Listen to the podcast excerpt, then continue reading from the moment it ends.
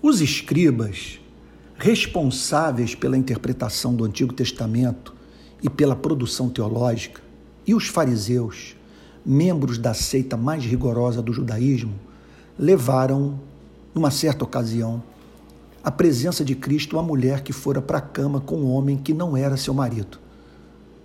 Muito embora encontremos nas páginas do Antigo e do Novo Testamento uma ética sexual, o que não poderia deixar de ser, uma vez que o amor tem algo a dizer sobre a área tão importante dos relacionamentos humanos, não deixa de impressionar como o tema do sexo ocupa quase que exclusivamente o campo mental dos membros de muitas igrejas. Há uma moral reducionista presente nas mais diferentes culturas religiosas que restringe suas preocupações a tabaco, álcool e sexo. Todo o conteúdo da ética, portanto, acaba sendo reduzido nesses ambientes àquilo que qualquer homem não regenerado é capaz de praticar.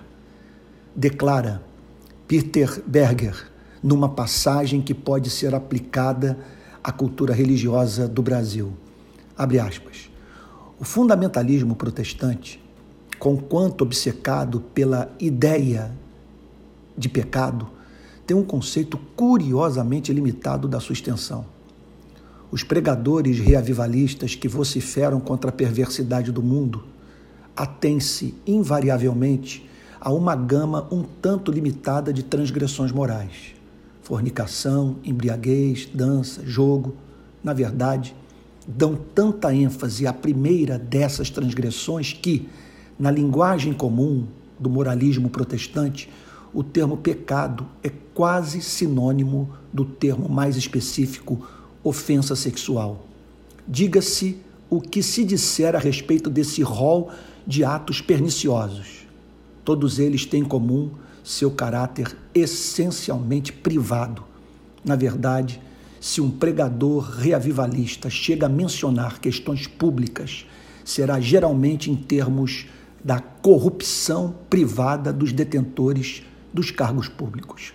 Eu concluo dizendo a seguinte coisa: nós precisamos lutar por um modelo de vida cristã mais simétrico, que não caia nesse reducionismo que faz, portanto, com que muitas vezes a igreja é, venha acuar mosquito e engolir camelo, que faz com que a igreja, em não poucas ocasiões, lute pelo que é justo mas enquanto ignora o inegociável.